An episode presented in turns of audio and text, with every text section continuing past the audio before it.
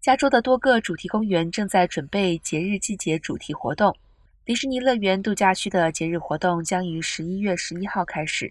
游客可以在特定的夜晚观看圣诞奇幻游行和假日魔术烟花表演，将持续到二零二三年一月八号结束。